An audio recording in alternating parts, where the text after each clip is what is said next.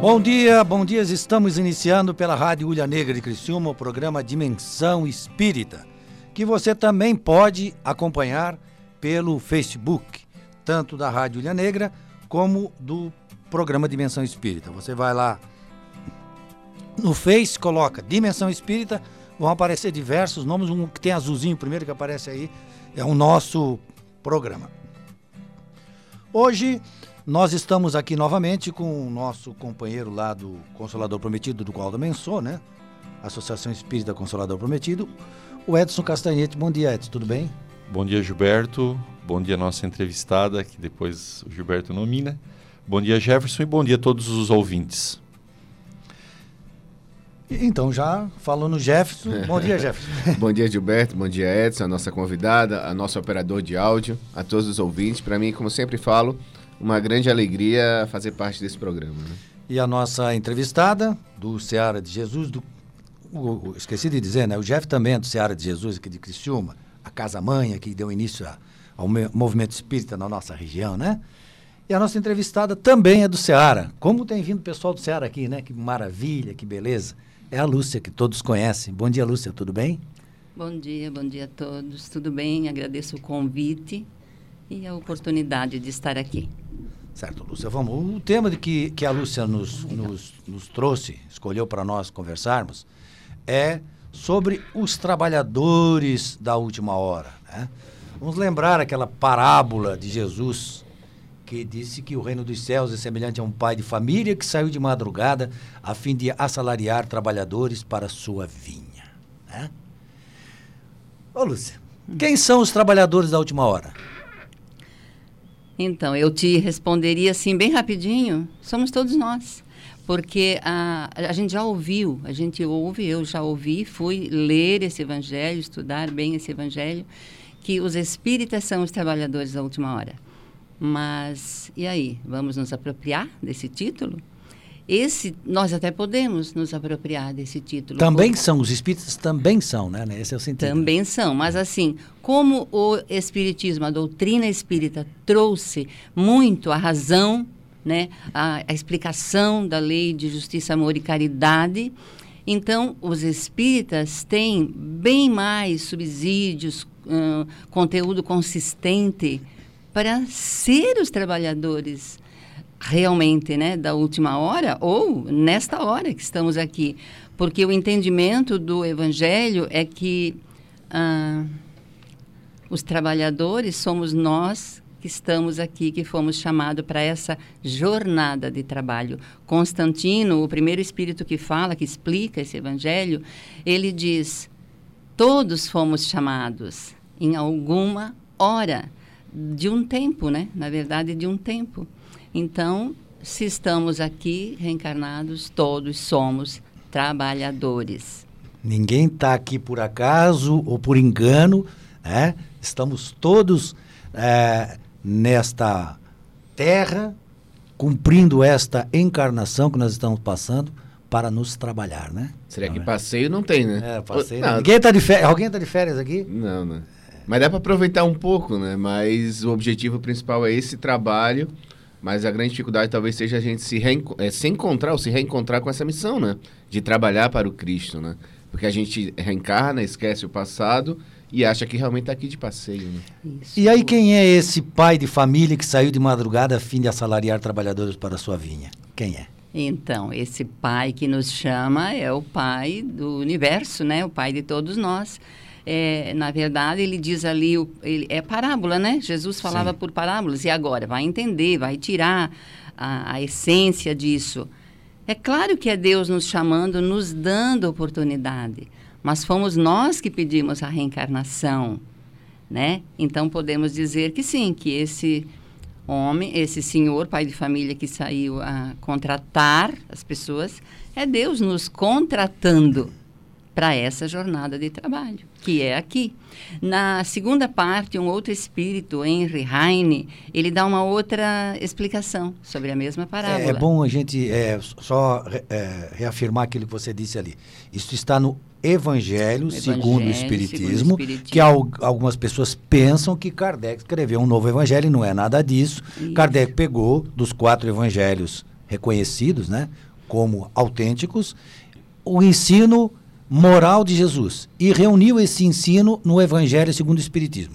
E esse é, conteúdo moral que ele trouxe desses evangelhos, ele explica à luz da doutrina. Então, é Evangelho segundo o Espiritismo, porque é o Evangelho de Cristo ah, explicado à luz da doutrina espírita. Continua ali o que você ia Por dizer. isso que a gente diz que os espíritas são os últimos chamados, porque tem mais entendimento disso. Então, esse outro espírito, Henry Heine, ele diz que para ele os primeiros uh, trabalhadores chamados foram os profetas. E aí ele dá essa explicação, né? Os profetas que anunciaram, que predisseram tudo, né, o que iria acontecer.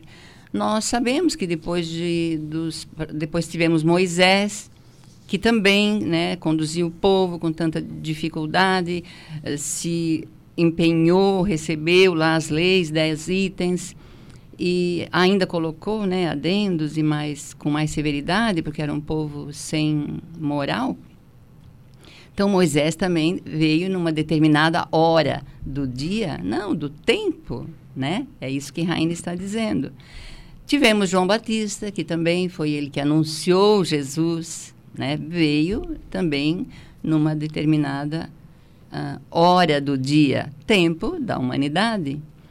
E depois tivemos Jesus, que o Heine nem menciona. Porque não precisa nem mencionar. Nem precisa. mas no meu estudo eu coloquei assim: bom, Jesus veio em pleno meio-dia, sol a pino, né? Aí chegou Jesus e fez. A período de seca, né? Período de seca. E fez a grande uh, transformação no mundo, tanto que dividiu a história da humanidade, né? É, na, na, verdade é bom a gente deixar esclarecido que é, tem um livro muito bom ótimo livro, a gente recomenda que as pessoas leiam, chamado A Caminho da Luz, que nos mostra que Jesus, como governador do planeta, todos aqueles é, missionários que ele mandou, inclusive esse que você citou aí, uhum. estavam sob inspiração dele. Né? Então, todos. ele é que passava as mensagens, né? passava esse conteúdo para essas pessoas trazerem, elas vinham é. com essa missão de trazerem este conhecimento. Então, ele chega e aí ele vem pessoalmente, então, não só reforçar este evangelho, este conhecimento de lidar com as leis divinas, mas também vivenciar, que é a parte principal da coisa. Né? Não, não adianta você só saber, você tem também vivenciar, né, Luciano? Jesus viveu e ensinou, praticou, né? Aliás, ensinou praticando, né? Exatamente. Então Jesus dividiu a história da humanidade. Depois dele, os seus apóstolos, né, seus discípulos continuaram numa outra hora do dia. Aí já estavam na última hora, não, e as horas continuam, né? Os seus discípulos continuaram a fazer o que Jesus tinha ensinado e pregado. Então, essa é a explicação que Heine dá dos trabalhadores da última hora. Cada um no veio seu a seu tempo. tempo né? É. Então, quem são os trabalhadores da última hora? Somos todos nós que estamos aqui chamados para essa jornada de trabalho. E que nós temos que aproveitar né? O objetivo da reencarnação. Qual é o objetivo da, da reencarnação? Está ali no livro dos Espíritos. É nós nos melhorarmos. Do, do ser espiritual que somos. Sim, exatamente. nos melhorarmos e é. colaborarmos também com, com, com a obra da criação. Mas o principal objetivo nosso é nos melhorar. Né, Sim construir o reino de Deus primeiro em nós, né? Claro. Pra depois pra levar de, é, ao levar outro. Pro, exatamente. Ô Giba, só para reforçar ali o livro que você falou, né? É o Caminho da Luz, a Caminho da Luz. Caminho. É a psicografia do Chico Xavier, Mensagem do Espírito André Luiz, é isso? Não, esse é do... do é do Emmanuel? Do Emmanuel. Então tá, só para deixar bem claro, porque as pessoas quiserem pesquisar... É, nas, nas esse livro, ele conta a história da humanidade, aliás, desde o tempo em que Jesus né, moldou a Terra, né, Jesus moldou a Terra, é, então, Jesus está conosco. É, nem, nem, existia a terra, Jesus já existia como o Espírito Cristo que ele é, é. E ele depois colocou ali os seres que ele está cuidando até hoje. E nós estamos aqui no meio, então nós é uma honra. Às vezes eu pergunto assim: será que os outros Cristos dos outros planetas agiram da forma como o nosso Cristo fez, vindo pessoalmente, né? vivenciar a lei divina? E nos ensinar, inclusive morrendo numa cruz, assim, e praticando um sacrifício desse enorme como ele teve. Exatamente. Será? Ontem no meu grupo de estudo um, um, um irmão ainda disse isso. É? Ninguém nunca teve uma morte como Jesus. Eu disse. Parece que não, né? Que não sabemos da, de tanta a uma maneira tão cruel, né? Ele passou. No Evangelho tem uma parte no Evangelho segundo o Espiritismo que fala sobre sofrimentos, né? Sobre as dificuldades, que é o capítulo da paciência. Ele diz mais ou menos assim: quando você estiver sofrendo, né, pense em Jesus. Ele sofreu mais do que qualquer um de vós e nada tinha que se penitenciar. Quer dizer, ele não teria nenhum erro para passar pelo sofrimento que passou. Aí o Espírito diz: no caso, vocês, né, vós, tem o seu passado para espiar e o fortalecimento para o vosso futuro. O que, é que essa mensagem quer dizer para a gente, já que nós somos trabalhadores Nossa. de última hora? É que, na verdade, o Cristo veio, filho de Deus, enviado à terra para ser o modelo e guia, sofreu. Muito. Que não precisava, não precisa. sofreu. Sofreu. E, e a nós? gente que precisa, reclama. E reclama, exatamente. É. é essa resignação que a gente tem que buscar, né, Lúcia? Com certeza, com certeza. Nós estamos aqui. Aliás, se não sofrêssemos, qual seria o mérito da evolução, né? de melhorarmos, de conquistar uma felicidade? Que felicidade? Tem que passar por provas, né? E sermos aprovados nas provas para. É, Essa seria a nossa, a nossa tarefa é, também, a, né? A, a Daurilda, ela esteve na semana passada aqui conosco, ela é que organiza esse programa, é a responsável maior por esse programa. E ela disse assim: vocês não se esqueçam durante o programa de lerem alguma coisa do livro dos Espíritos, das respostas que os Espíritos deram é, sobre as questões, porque ali está um conteúdo muito grande que não pode ser esquecido no programa. Então vamos lá. Tu tens ali a questão 166, Lúcia? Sim. Tem, né? Então vamos lá. Um a pergunta, a pergunta primeira que está ali na, é o seguinte: Como pode a alma que não alcançou a perfeição durante a vida corpórea acabar de depurar-se? Qual foi a resposta que os espíritos deram? sofrendo a prova de uma nova existência. Então a gente só consegue depurar-se sofrendo a prova de uma nova existência, né? Com certeza. Como realiza essa nova existência? Será pela sua transformação como espírito? Aí a resposta: depurando-se, a alma indubitavelmente experimenta uma transformação, mas para isso necessária ele é a prova da vida corporal.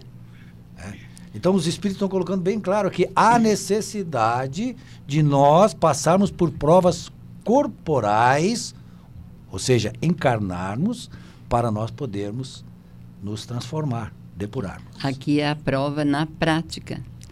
No mundo espiritual a gente aprende, também evolui, né? Na, se aprende, se evolui na teoria. Imagina assim um treinador, é de, um, um, lutador de boxe que ficasse só no treino assim, teoricamente, ele tem que ir lá. tem que ir lá. O jogador também, ficar só na teoria, né? Ali, uh, vendo na, na, na, TV como é que ele deve fazer a jogada. Não, ele tem que ir lá jogar para, na prática, executar exatamente essa tarefa. É. E depois tem mais, né? Completando essa questão, essa questão é muito importante. Sim. A alma passa, então, por muitas existências corporais? Sim, Todos contamos muitas existências. Os que dizem o contrário pretendem manter-nos na ignorância, manter-vos na ignorância em que eles próprios se encontram. Esse o desejo deles. Parece resultar desse Parece. princípio que a alma, depois de haver deixado um corpo, toma outro ou então que reencarna em novo corpo? E assim é assim que se deve entender? Aí os espíritos dizem? Evidentemente. Evidentemente. Então, a resposta é, é, é eles até, né? estão sendo bondosos aqui, né? Quando São. eles estão dando a resposta, porque eles não está na. É São evidente. comedidos que, em é, nos responder, é, né? Se fosse, fosse a gente, a gente, pô, não está vendo? eles são educadíssimos. Porque é óbvio que é, a nossa razão, se a gente pensar bem, analisar bem, né, Lúcia? É óbvio que nós vamos chegar a esta conclusão. Porque Sim, você imagina assim uma, uma, uma, uma criança que tem só uma semana de vida. Minha palestra hoje no Ceará, hein? Ah, é? Vai ser sobre esse tema. É, então, então, vamos aproveitar, né? e tem só uma semana de vida. Qual é o que, que ela pode evoluir, o que, que ela pode aprender? Daí a, ela fica eternamente no mundo espiritual por conta daquele período que ela não teve nem consciência do, do, que, ela, do que ela fez, do que ela foi. Isso. Não teve oportunidade de, é? nem de fazer o mal nem o bem. Isso. Né? Então a reencarnação é esta oportunidade que nós temos de virmos diversas vezes para aprender. Às vezes a gente fica pouquinho, a gente fica. Eu, por exemplo, já estou quase daqui a pouco fazendo hora extra. Já estou com. Vou fazer 65 esse ano, então já estou. Não, eu já estou com mais horas extras. Ah, já está, então. já está no período de hora extra. Mais. Mas isso é bom. A questão seguinte diz assim: qual o fim objetivado com a reencarnação? Resposta: expiação, melhoramento progressivo da humanidade. Sem isso, onde a justiça? Exatamente. E aí tem aqui, ó, é limitado o número das existências corporais ou o espírito reencarna perpetuamente? Aí eles respondem: a cada nova existência, o espírito dá um passo para diante na senda do progresso. Desde que se ache limpo de todas as impurezas, não tem mais necessidade das provas da vida corporal. Então, à medida que a gente vai se depurando, vai chegar um ponto que a gente não vai precisar mais reencarnar. Mas no nosso caso aqui vai demorar bastante. Né? Hein, Gilberto, é. é. numa analogia bem simples para a gente entender a diferença entre a escala dos espíritos, que é exatamente essa evolução que propõe na pergunta, é a escola nossa, né? A criança entra lá no pré, depois ela, ela aprende as primeiras letras, vai para o primeiro ano, aprende a ler, só que ela não se confunde com aquele que já está lá no terceiro ano do segundo grau. Cada um passou o seu passo e de aquele evolução. que está lá no terceiro também já passou por aquele Exatamente, ali. todos passaram pelo mesmo caminho. Então, uhum. todos nós temos uh, um caminho a trilhar, mas inevitavelmente vamos chegar a essa perfeição que a gente não, não consegue ainda uh, trazer uma, uma definição pronta dela, né? Mas seremos Cristos, digamos assim. E nós, por incrível que pareça, né, conversando assim tão tranquilamente, chegamos ao final do primeiro bloco de conversa, de entrevista, né? E nós voltamos daqui a pouco. Já já. Dica de leitura. Dica de leitura. Dica de leitura. Dica de leitura. A luz do conhecimento. Olá, bom dia. A dica de leitura deste sábado é o livro As Sete Esferas da Terra, de autoria de Mário Frigieri. Conhecemos realmente o planeta que nos serve de moradia? A vida desenvolve-se apenas na superfície do globo terrestre? Quais são as muitas moradas a que se referia Jesus? As respostas a estes e outros questionamentos encontram-se nesta instigante obra de Mário Frigieri. Em um estudo minucioso e surpreendente, o autor nos convida a refletir sobre a constituição do planeta em que vivemos e como a vida estende-se além das fronteiras físicas. Para isso, Frigieri compila valiosos trechos divulgados na literatura espírita, especialmente em Nosso Lar do Espírito André Luiz, assim como na codificação de Allan Kardec e também no Apocalipse de João. O notável trabalho de Frigieri nos brinda com uma nova visão, conscienciosa, realista e séria, que contribuirá para melhor entendimento da natureza do nosso planeta. As Sete Esferas da Terra, de autoria de Mário Frigieri, é a dica de leitura para este sábado. Aproveite muito bem. Você ouviu Dica de Leitura. O Espiritismo é uma religião, uma filosofia e uma ciência que trata da natureza, origem e destino dos espíritos, bem como de suas relações com o mundo corporal. Esse conjunto de princípios e leis, revelados pelos espíritos superiores, estão contidas nas obras de Allan Kardec, que constituem a codificação espírita, que são o Livro dos Espíritos, o Livro dos Médios, o Evangelho segundo o Espiritismo, o Céu e o Inferno e a Gênese. O Espiritismo realiza o que Jesus disse do Consolador prometido: conhecimento das coisas, fazendo com que o homem saiba de onde vem, para onde vai e por que está na terra. Atrai para os verdadeiros princípios da lei de Deus e consola pela fé raciocinada e pela esperança. Por isso, leia, releia, estude e conheça as obras da codificação espírita. Aqui na Ulha Negra Dimensão Espírita A luz do conhecimento. Nós continuamos com o tema de hoje que foi trazido, está sendo trazido, né, pela nossa amiga Lúcia do Consolador. Do Ceará de Jesus. Ah, desculpa. Eu sou do Consolador e ela é do Ceará. Não vamos confundir as coisas, tá? O Consolador é lá em Sara e ela aqui de Criciúma. Nós estamos falando sobre os trabalhadores da última hora, que somos todos nós, né? que estamos nesta reencarnação aqui na Terra para nos melhorarmos. Bom, já que nós estamos falando sobre esse tema de reencarnação, vamos perguntar: em que se funda o dogma da reencarnação? Qual é o fundamento do fundamento da reencarnação é a justiça divina. Não tem outra maneira de Deus ser justo se, como tu falasse no início, uma criança que com um mês de vida, um ano de vida desencarna, e aí? Sabia o que da vida? E alguém que vive né, até os 90 anos, às vezes sofrendo, às vezes feliz, claro, de tudo né, acontece na vida da gente. Aí então, como? Deus é imparcial, seria imparcial, né? E, então, não, a, a justiça de Deus se faz na reencarnação. Ela é muito visível em tudo o que acontece. E é claro, a dificuldade de entender isso emperra o progresso moral e espiritual das criaturas.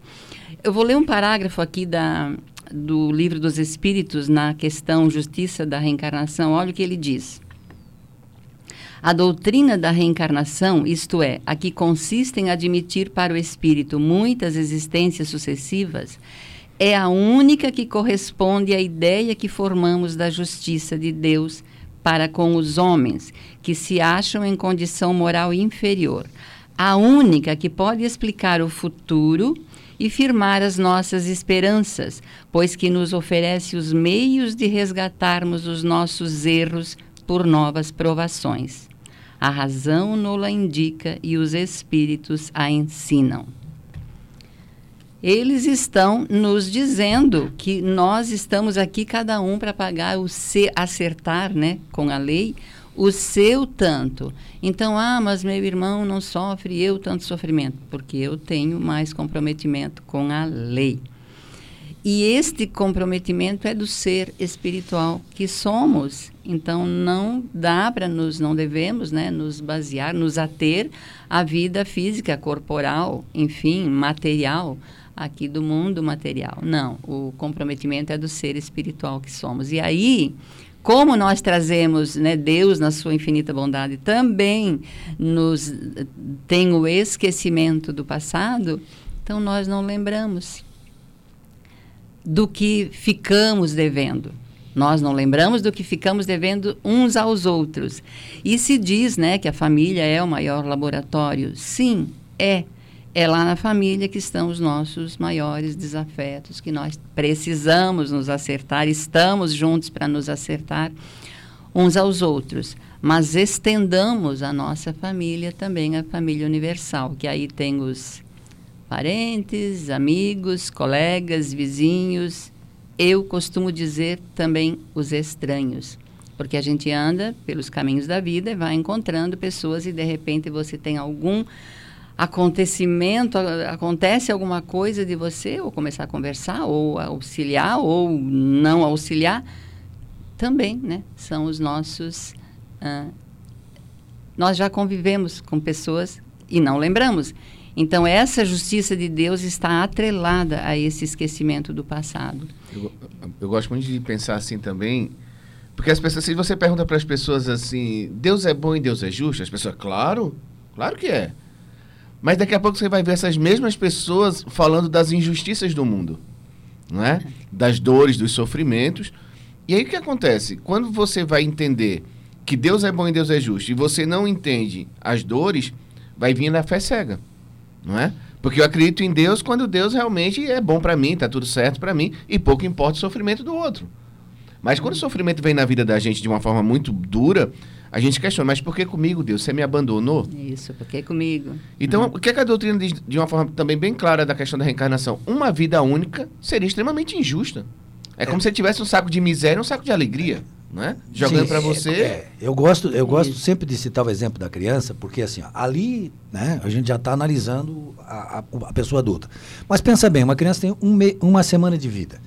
E aí a sorte dela, né, esta é, é, era a ideia que se tinha antes de, de, chegar a essa explicação através do espiritismo, esse entendimento, esse entendimento é a pessoa vai para um, um céu, um mundo espiritual, de acordo com as suas, o seu comportamento na Terra.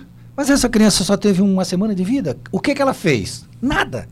Aí vai para onde? Vai para onde? Vai pro inferno? Aí não pode, tá errado. Criaram no inferno não, não, dá. Se não tivesse batizado, ia pro nimbo, né? Não, mas, mas pensa bem. Vai pro inferno? Não pode, porque não fez mal nenhum. Vai pro céu? Pois é, mas ela também não fez bem nenhum. E aí fica o problema.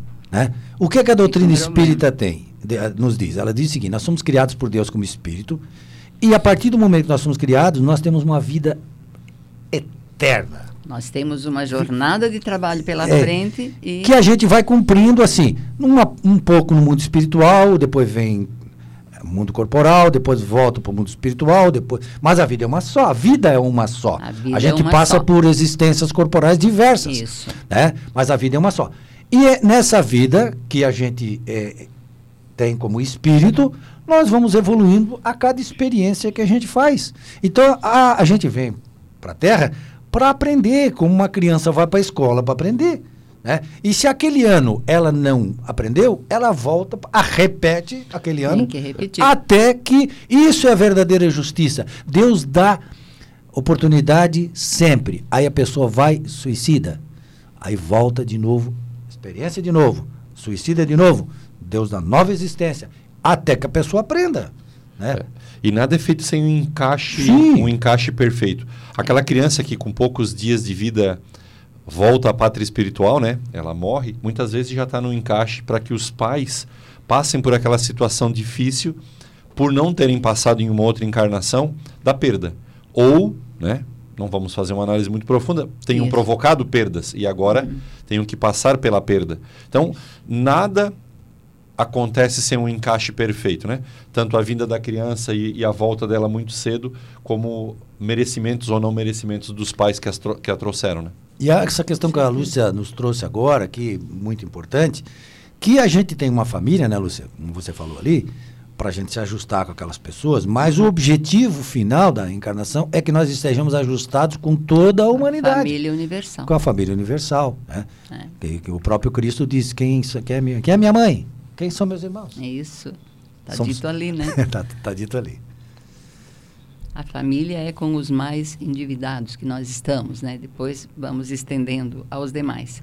Olha só, tu falasse ali em muitas e que a gente vem, passa uma existência, volta. Olha a questão seguinte, é uma 172, encarnação nos diversos mundos, que não é só na- no planeta Terra, né, que se reencarna. As nossas diversas existências corporais se verificam todas na Terra? Olha só o que eles responderam. Não, vivemos-las em diferentes mundos. As que aqui passamos não são as primeiras nem as últimas. São, porém, das mais materiais e das mais distantes da perfeição. Quer A- dizer, a- nós vivemos também em outros mundos, mas não temos essa lembrança. Porque nós somos cidadãos. Eu sempre gosto de, de dizer nas minhas palestras, nós somos cidadãos do universo. Cidadãos do Somos- universo, nós somos do espíritos. cosmos, com Há certeza. muitas moradas na casa de meu pai. Jesus Jesus, veio para dizer isso, pessoal. Jesus Há disse. muitas moradas. Né? Se existem muitas moradas, ele não disse assim, existe duas moradas na casa do meu pai. Essa e o céu. Ele não disse assim, ele disse, há muitas. Quando você diz há muitas, porque são muitas. Muitas moradas. Né? e a gente se esquece disso. Então a gente passa por diversas encarnações, diversos planetas. E uma das coisas que mais me chamou a atenção quando eu conheci a doutrina espírita foi exatamente isso, né? De saber, numa colocação que foi feita, de que se a Terra não existisse, não faria diferença nenhuma para o mundo espiritual, porque nós somos Nossa. seres espirituais. Não é que a Terra não seja importante, ela é importante, mas para o mundo espiritual existem inúmeras e inúmeras moradas para nós vivermos. Uma vez perguntaram para Chico, mas e se a Terra for destruída? Né? Com as bombas, esse, esse negócio de guerra atômica, ele assim, com certeza Deus vai arrumar um lugarzinho muito bom para a gente morar. Por quê? Porque nós somos seres espirituais. Primeiro, nós não morremos. Primeiro que não se morre, não se morre. exatamente. Segundo, Morre o corpo. que o universo é a nossa morada, né? Exatamente. Então, a gente passa... por- E, e isso é muito bom, porque eu vi... Lúcio, a gente viveu uma época, né? Hum. E, né, você também passou por isso, da Guerra Fria, né? Lembra? Guerra Fria, coisa feia.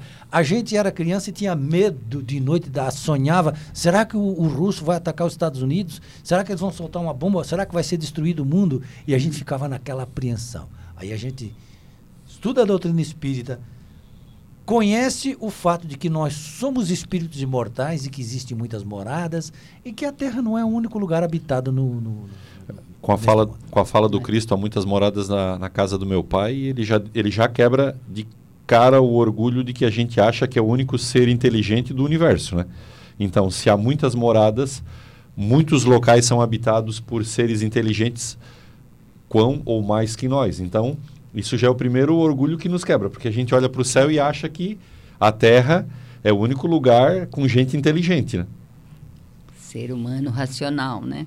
Estamos longe de compreender isso. Aliás, o livro dos Espíritos, eles nos dizem, né, no livro dos Espíritos, que nós, não nos é dado saber tudo, conhecer tudo, compreender tudo. Então a gente tem que se contentar com esse tanto aqui que a gente está entendendo.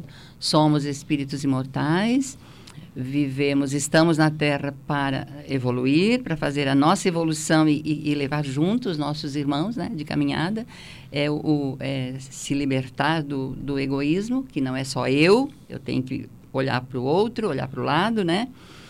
E, e fazer a nossa evolução é construir o reino de Deus, que é o, o desiderato, o grande desiderato, né, do, de Deus com as suas criaturas, ver que, que cheguemos um dia a sermos espíritos perfeitos. Como tu diz, vamos demorar, né? Mas o caminho é esse. E onde é que está o reino de Deus, você?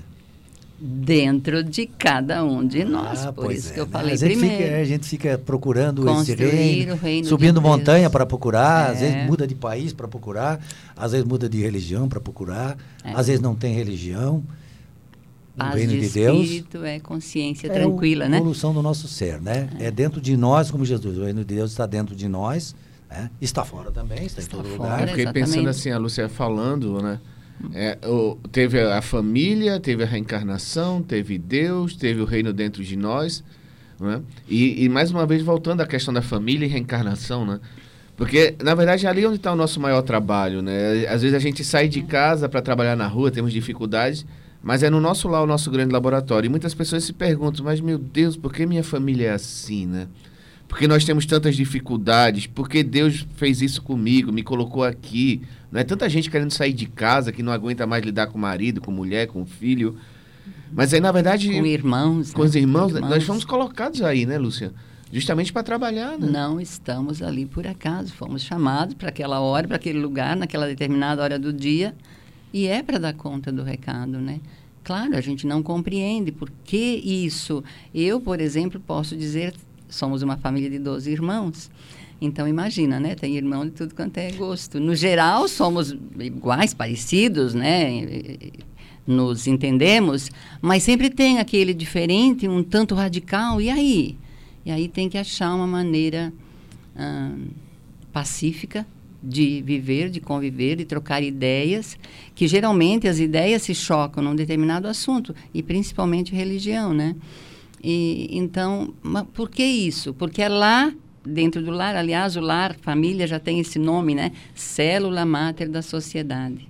E nunca vai deixar de ser a célula máter. Mas é claro que é lá que nós estamos tendo a, a hora, né? Firme de burilar o, no, o ser espiritual que somos. É dentro do lar. Tem uma passagem muito bonita que Humberto de Campos traz a respeito de Jesus que quando ele tinha 12 anos, que ele estava lá ensinando. Né, ensinando. Né, lá, lá no templo, uhum. que alguém chamou a atenção, né, de José. José, esse menino vai incomodar os poderosos. Aí Maria foi lá, pediu para. Foi lá conversar com o pessoal do templo para arrumar um lugar para Jesus já começar a estudar, porque o templo de Jerusalém, ele era chefe eh, do governo, da justiça, era escola, era tudo. Vocês imaginam um, um, templo naquela época que tinha 15 mil pessoas que circulavam lá? É uma coisa enorme, uma coisa grande. Então, para Jesus ficar estudando lá. Aí Jesus chega para quando quando a Maria chega com essa notícia, ele, mas eu estou preocupado contigo, ele assim, pai, tem um lugarzinho para mim trabalhar na tua oficina? Aí José disse, tem. E ele começou a trabalhar na oficina, mostrando que o lar é isso, escola. foi lá ajudar o pai. É, e ficou durante todo o tempo, até 30 e poucos anos de idade, depois é que ele saiu. Até os na 30, vida, né? É, na vida pública. Então, Jesus ficou ali no lar, mostrando que ali que é a verdadeira escola que nós temos que passar. E eu, na minha profissão, como advogado, uma coisa que é igual para todo mundo, eu não vi até agora, diferente, é na hora da herança, Luciano. Na hora da herança é que a gente vê exatamente como as famílias são todas iguais, não tem diferença. Exatamente. Sempre tem uma coisinha, uhum. alguma coisa. Hoje até está um pouquinho mais educada. Humanizada. É, humanizada. Mas ainda a gente vê esse resquício dessa coisa que fica, né? Sim. Da, da tu fala do materialismo, né, Gilberto? Materialismo, né? Que que está presente na, na hora da discussão da herança. e como os irmãos, como, como a, às vezes as, as brigas em função disso, né? Uhum. Puxa vida, como a gente ainda tem que crescer e aprender, né? Eu gosto muito também de lembrar assim, até para a Lúcia também completar no outro bloco, está chegando já. Porque assim, o que é que os espíritos dizem? Que a chaga da humanidade é o orgulho e o egoísmo, não é? E que é o causador de todas as misérias humanas. Então, se o orgulho e o egoísmo, o egoísmo está dentro de nós, vai estar dentro do nosso lar. Então, quando a gente tiver conflitos dentro de casa, que é a hora do trabalho, a hora de estar ali, principalmente os pais com os filhos que têm uma dificuldade muito grande, é o nosso orgulho e o nosso egoísmo. E só a humildade e a caridade é que vai combater isso. Só que as pessoas querem resolver seus problemas, mas não querem se melhorar. Aí o, o Jeff está dizendo aqui, você está escutando aí, o seguinte, não adianta trocar de família, vai ser igual a outra. É? Se você trocar, vai, vai, repetir todas as coisas lá, porque a experiência, é, o estágio evolutivo da nossa humanidade é o mesmo. Então, você troca de família e você vai encontrar... É, você troca de namorado, você troca de marido, você troca de tudo. Você pode ter aquela parte legal de felicidade, mas daqui a pouco, como os espíritos têm orgulho e egoísmo, as Volta. confusões voltam tudo de novo. Até não esquecendo que a gente vai levando os nossos pendores, né? Sim, claro. É, então, para onde a gente é. vai, a gente leva a nossa bolsa de pendores. exatamente isso que eu ia falar. Quer dizer, somos nós, né? Então eu vou para lá porque lá vai ser melhor. Mas eu estou indo com as minhas questões. Então, se eu não melhorá-las dentro de mim, vou levar, né? Nós estamos já pra, caminhando para o final do segundo bloco, mas eu vou contar uma história de um sujeito que ele é, queria encontrar uma mulher perfeita. Ele só se dava por satisfeito de que ele encontrasse a mulher perfeita para ele. E ele saiu mundo afora procurando. Aí um dia ele voltou e o amigo dele perguntou: Tu achou a mulher perfeita? Achei. E por que não ficou com ela? Porque ela procurava um homem perfeito. Ah, sim. já ouvi isso. então nós vamos para o terceiro bloco e já voltamos. Agenda Espírita. Agenda Espírita. Neste sábado, nós temos o Centro Espírita Seara de Jesus na cidade de Criciúma, com sua palestra pública iniciando às 20 horas. Amanhã, domingo, temos o funcionamento do Centro Espírita Allan Kardec, também em Criciúma, com início às 20 horas. Na cidade de Balneário Rincão, temos o Centro Espírita Sandálias do Pescador, com a palestra pública iniciando às 20 horas. Segunda-feira, nós temos o Centro Espírita Círculo da Luz, também em Criciúma, com palestra pública às 20 horas. Na cidade de Sara, funciona a Associação Espírita Consolador Prometido, também com início às 20 horas. Já na terça-feira, na cidade de Criciúma, o Centro Espírita Allan Kardec, com palestra pública às 16 horas. Também na cidade de Criciúma, o Centro Espírita Seara de Jesus, com palestra pública iniciando às 19h30. Já na cidade de Uruçanga, nós temos o Centro Espírita Emmanuel, com palestra pública às 20 horas. Quarta-feira funciona o Centro Espírita Raio de Luz, na cidade de Morro da Fumaça, com palestra pública às 19h30. Na cidade de Siderópolis, também na quarta-feira, funciona o Centro Espírita Jesus de Nazaré, com palestra pública às 19h30. Quinta-feira, na cidade de Criciúma, o Centro Espírita Seara de Jesus com palestra pública às 14 horas. O Centro Espírita Círculo da Luz, também em Criciúma, inicia as suas palestras às 20 horas. E o Centro Espírita Chico Xavier, também na cidade de Criciúma, inicia sua palestra pública às 20 horas.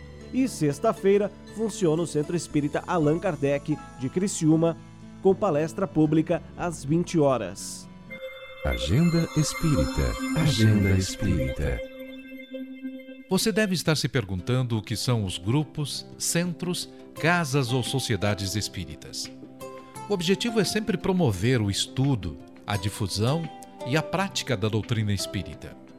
Tudo isso nada mais é do que núcleos de estudo, de fraternidade, de oração e de trabalho, praticados dentro dos princípios espíritas para a formação espiritual e moral são postos de atendimento fraternal para todos os que procuram com o propósito de obter orientação, esclarecimento, ajuda ou consolação.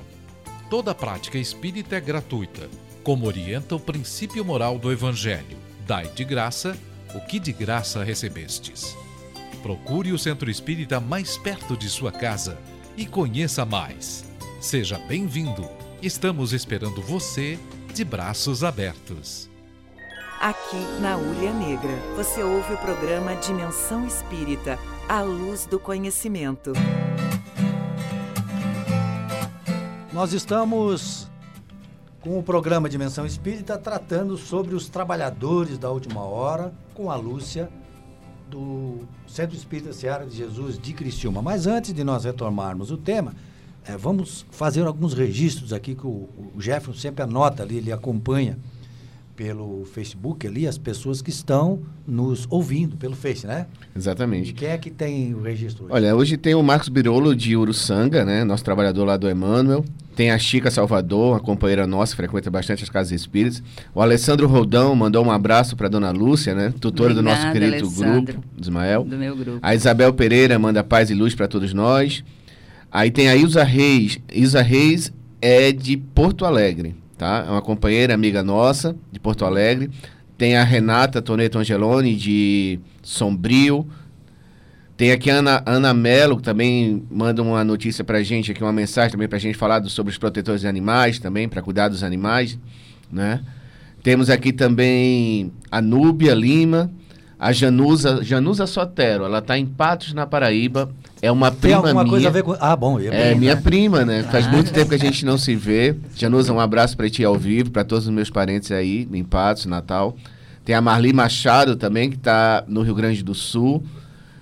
É um grupo grande. Tem a Marlene, Marlene Burim, que bom dia a todos, obrigado pelo ensinamento. Tem a Pamela Enzo, a Patrícia Svasfransky. Ai, meu Deus, eu tenho que fazer aprender. Mas é a Patrícia. tá? Então, um abraço a todos. Muito feliz pela participação Esses de são vocês. pesso- as pessoas que estão acompanhando pelo Facebook do Dimensão Espírita. E mais uma grande quantidade que está ouvindo o programa pelo rádio. né? Esses Ah, dias a Maquele veio aqui fazer um programa, nós fizemos três programas com ela. Então ela veio uma semana, depois veio na outra, depois veio na outra. Quando ela veio no segundo programa, ela disse que chegou em casa. Né? Disse, eu cheguei em casa, estavam os pintores lá, eh, pintando a minha casa lá, que eu estava dando uma pintura, e eles perguntaram a senhora que estava no programa que nós estávamos escutando agora, que legal, né? então a gente percebe, assim, ó, ó, esses tempos eu encontrei meu amigo Carradori. Eu disse, Carradori, faz tempo que eu não te vejo. Ele assim, é, mas eu escuto você todo sábado no programa, né? É, e outras pessoas que nos encontram também falam, né, que escutam, é, exatamente porque aqui a gente aborda o Espiritismo de maneira simples para que as pessoas possam entender. E a pergunta que eu dirijo para a Lúcia, que está comentando sobre os trabalhadores da última hora, ela falou, esclareceu bem isso, que somos todos nós, trabalhadores, estamos nessa atividade da nossa melhoria individual, né? Porque este, este é o objetivo da encarnação. Quando perguntaram aos espíritos qual é o objetivo da encarnação, eles dizem assim: Deus lhes impõe. Aí já começa, impõe? Sim, imposição para o bem. Com o fim de fazê-lo chegar à perfeição. Né? É no sentido do bem. Que Deus bondoso, Porque né? se ele perguntasse para nós, a gente dizia assim: não, não, não, não, deixa eu aqui, aqui, deixa assim, tá bom. né? Deixa, Não mexe nisso, tá legal aqui, na, aqui no mundo espiritual, aqui, tudo tranquilo, para que, que eu vou encarnar? Né? E aí ele nos impõe para nos fazer chegar à perfeição. Então eu pergunto, Lúcia, já que nós somos trabalhadores da última hora, eh, a nossa missão principal nessa tarefa é aproveitar o tempo que a gente tem, né? Não é isso? Exatamente. É. Eles dizem, é trabalhando, cumprindo com boa vontade e determinação a lei do trabalho. Aliás, tem uma mensagem que eu já quase decorei, de tanto que eu leio. O título da mensagem é A Urgência de Viver. E ele é autor desconhecido, nem sei se é espírita, mas ele começa dizendo assim: Esperamos demais para fazer o que precisa ser feito num mundo que só nos dá um dia de cada vez, sem nenhuma garantia do amanhã. E enquanto lamentamos que a vida é curta, agimos como se tivéssemos à nossa disposição um estoque inesgotável de tempo. E aí ele continua dizendo: esperamos demais para fazer isso, aquilo, aquele outro, o bem, né? O bem a nós mesmos e ao outro. Nas minha, na minha pesquisa sobre os trabalhadores, encontrei uma. Eu estava lendo o livro E a Vida Continua, que é o, livro, o último da coleção de André Luiz. E olha o que Em- Emmanuel, que faz a abertura do livro, olha o que ele escreveu. Porque Emmanuel foi aquele espírito que era um senador romano no tempo de Jesus. Ele viu Jesus né, na sua frente E, mas não quis seguir Jesus. Não quis desse- quebrar o orgulho que o é, Jeff falou, né? exatamente, né? Ele estava lá como senador e estava todo mundo contra aquele homem. Ele não ia, se bem que a esposa dele procurou Jesus, né? Mas ele não quis. Imaginemos o sofrimento desse ser espiritual depois, quando desencarnou, quando se deu conta quem era Jesus, né? Mas ele, depois ele encarnou no Brasil, né? É é- essa notícia eu não tenho bem clara, não li o livro onde diz isso, mas ele reencarnou no Brasil e ele trabalhou e trabalhou e trabalhou para esse Jesus. E É, quando foi Chico o Manuel da Nóbrega, né? Isso. Ele chegou com enxeta, então ele veio como um, Olha o que eles sacerdote. né? fizeram, né? Então, ele aproveitou bem o tempo nessa encarnação, nesse, nessa jornada ali de trabalho.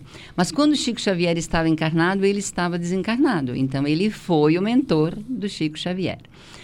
Ah, vocês sabem o manancial de conhecimentos, de escritos que temos de Emmanuel, né?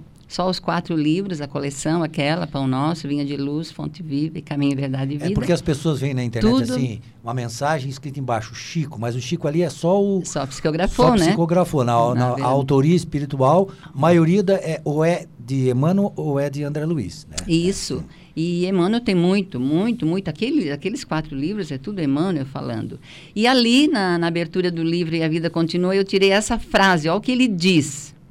Ele diz que quanto maior a cultura de um espírito encarnado, mais dolorosos se lhe mostrarão os resultados da perda de tempo. Então, é preciso aproveitar bem o nosso tempo, nosso dia, nossa jornada de trabalho, que fomos chamados, fomos contratados. Na mas verdade, Uhum. quando você fala trabalho, só para esclarecer bem, não é esse negócio de trabalhar lá para ganhar dinheiro. não é o fisicamente, é o trabalho na construção do reino Ah, de Deus. Eu vejo isso também assim, no rapidinho.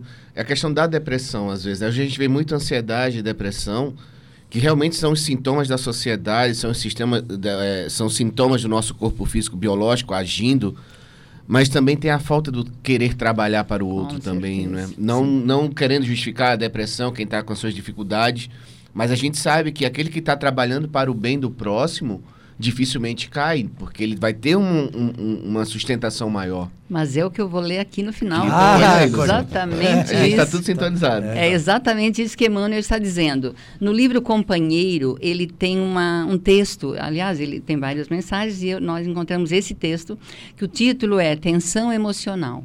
Olha aí. Tensão, né? Nós vivemos tensos. Ele diz rapidamente lá no, no início da mensagem, ele começa dizendo que não raro encontramos aqui e ali os irmãos doentes por desajustes emocionais, porque nós somos movidos à emoção, né? E ele diz: quase sempre não caminham, arrastam-se, não dialogam, cultuam a queixa. Ele diz que na Terra a tensão emocional da criatura se dilata com o tempo. Porque, claro, diante dos reveses é mais fácil ir pelo lado da depressão, né?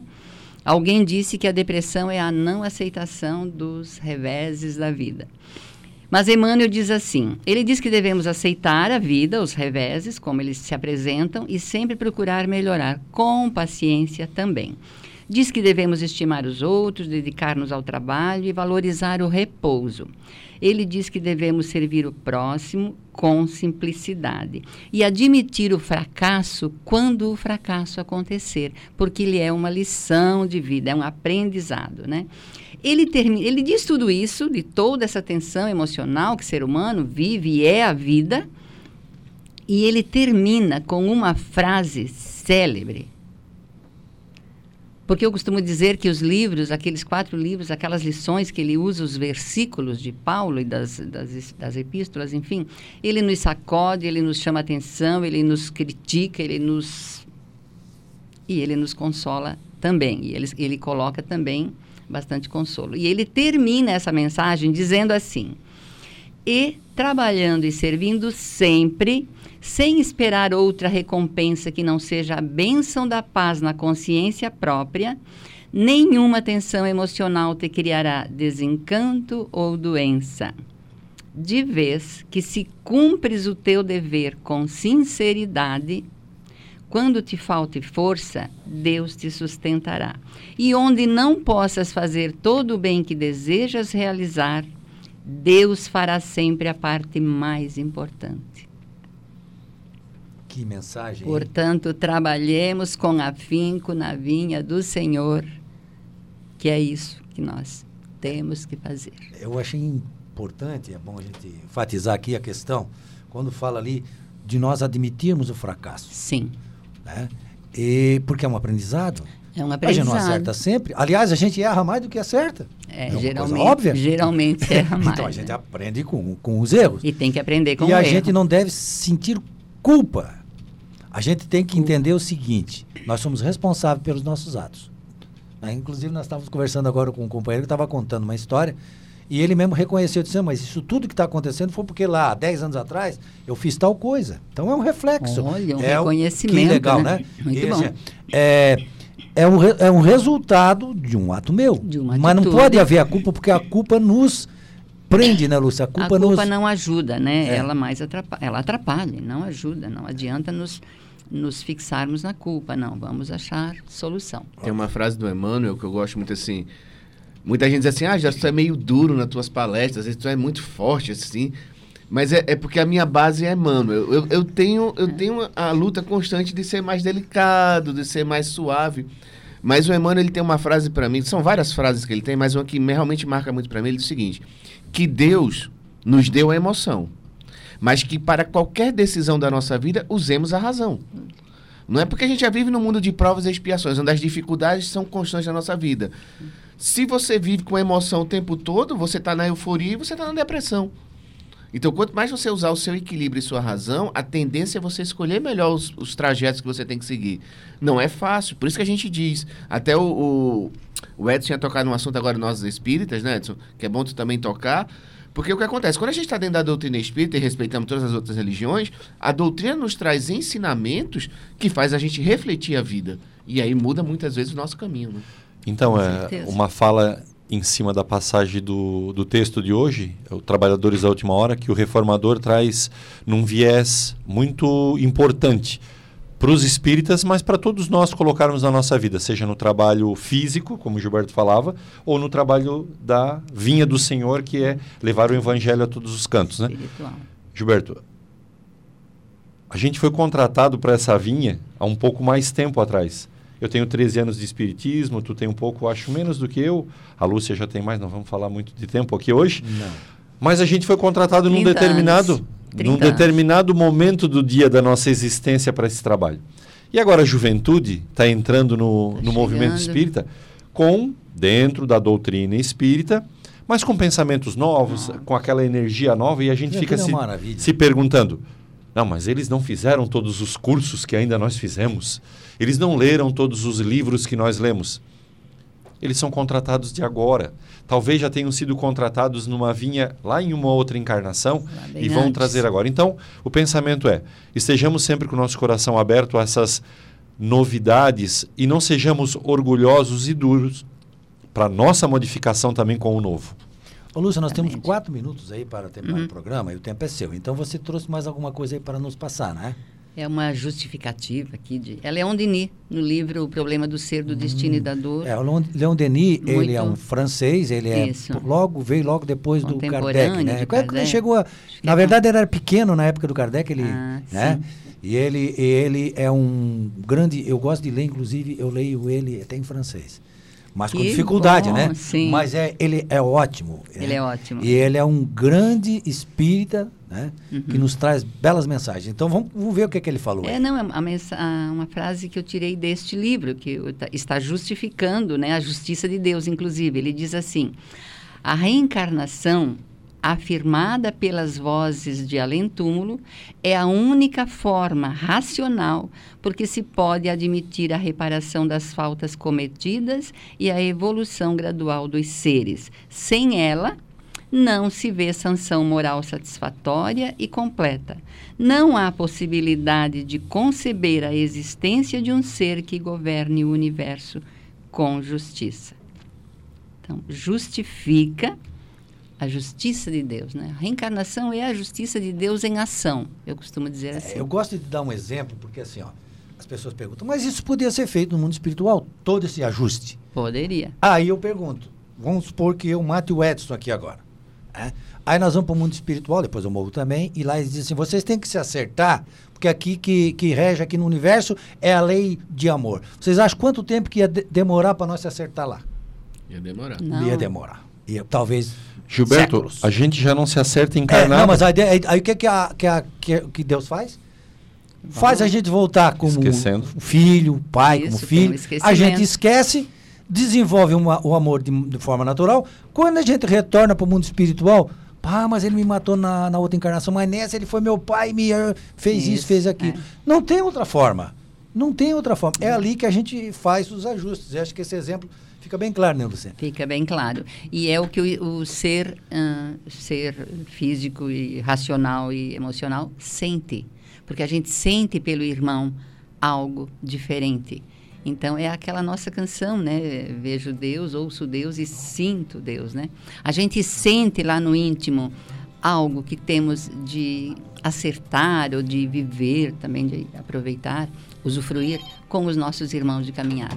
Ô, Lúcia, o É tempo terminou, nós temos aí um minutinho final. Dá a tua mensagem. Então, Mas era isso mesmo que eu ia falar, do nosso compromisso como seres espirituais e imortais que somos. Estamos aqui para cumprir a nossa hora do trabalho, do dia. O importante é como cumprimos. Então, cumpri-lo bem, com amor, né? com fraternidade, com simplicidade, com humildade.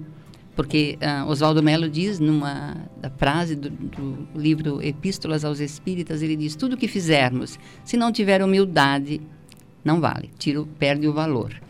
Então era isso que eu ia dizer. Obrigada pela oportunidade. Um bom dia a todos, com muita Ah, a gente paz. que agradece ela ter vindo aí, tantos temas que a gente abordou, né? A respeito desse assunto. Não foi bom, Jefferson? Muito bom. Eu queria agradecer realmente a todos na participação e dizer o seguinte: não importa as dificuldades que esteja passando nos seus relacionamentos, o objetivo é a paz. Se você está brigando com alguém, com algum, é a paz. Se a paz não vem de lá, que saia de você. Não. Agradecer a Lúcia, agradecer a todos os ouvintes e aqueles que pelo Facebook nos acompanharam e agradecer a Deus pela oportunidade desse sábado lindo e a gente poder estar aqui. Estamos aproveitando para trabalhar, né? Estamos então tá. trabalhando. Vamos eh, retornar no próximo sábado com o programa Dimensão Espírita. Até lá. Você ouviu Dimensão Espírita. Aqui na Ulha Negra. Curta nossa fanpage no facebook.com barra pg Dimensão Espírita. Todos os sábados você acompanha o programa Dimensão Espírita, à luz do conhecimento da doutrina espírita.